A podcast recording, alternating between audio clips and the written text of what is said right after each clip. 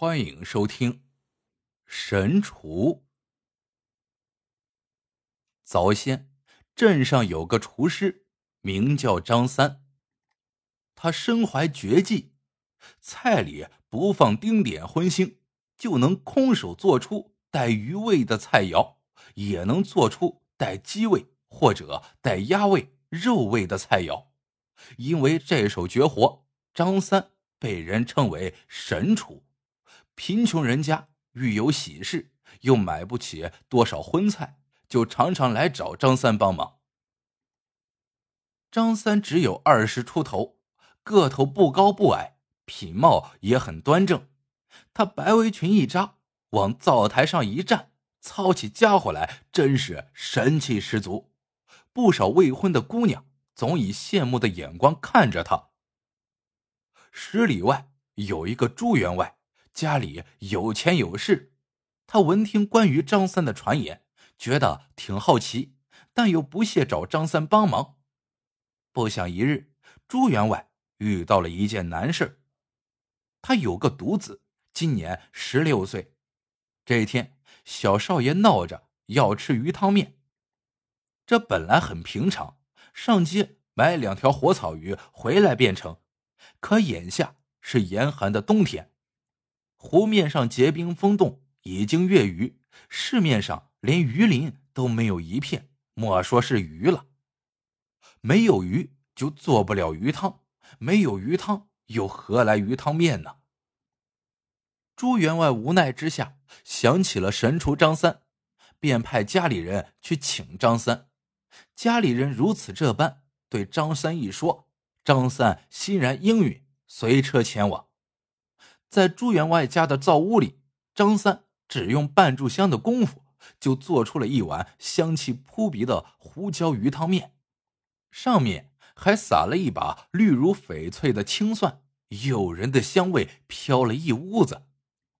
当张三把胡椒鱼汤面端进堂屋时，小少爷早已按耐不住，抢过碗去就大吃起来，一边吃一边啧啧称道。香，真香，好吃，真好吃。坐在旁边的朱员外闻着那香味也差点流下口水。小少爷有个姐姐，把这一切都看在眼里，他脸上飞起一片红霞，热热的目光不时的在张三脸上飘来飘去。张三走了，可朱员外家的事情更大了。为啥呀？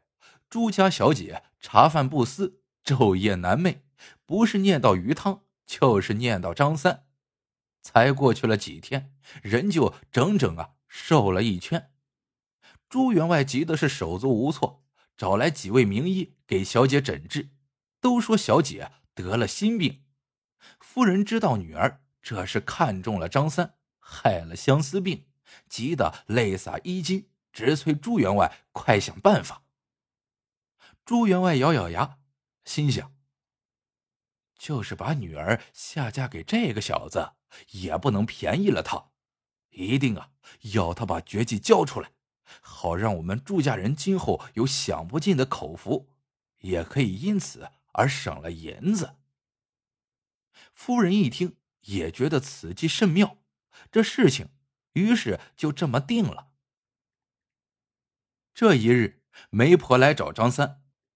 说是朱员外让他来为小姐提亲，张三心里真是喜不自禁。原来张三从员外家回来以后，心里也念念不忘朱小姐的音容，所以当媒婆说出朱员外的条件时，张三犹豫了一下，还是答应了。媒婆原以为张三不会轻易将自己的看家本领拿出来，没想他这么快就点头，估计事成之后啊。朱员外给的赏钱肯定不会少，媒婆不禁大喜过望。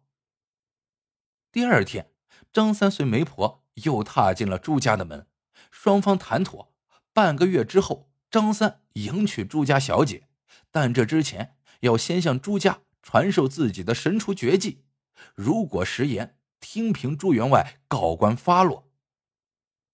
喜期转眼就到，这一天。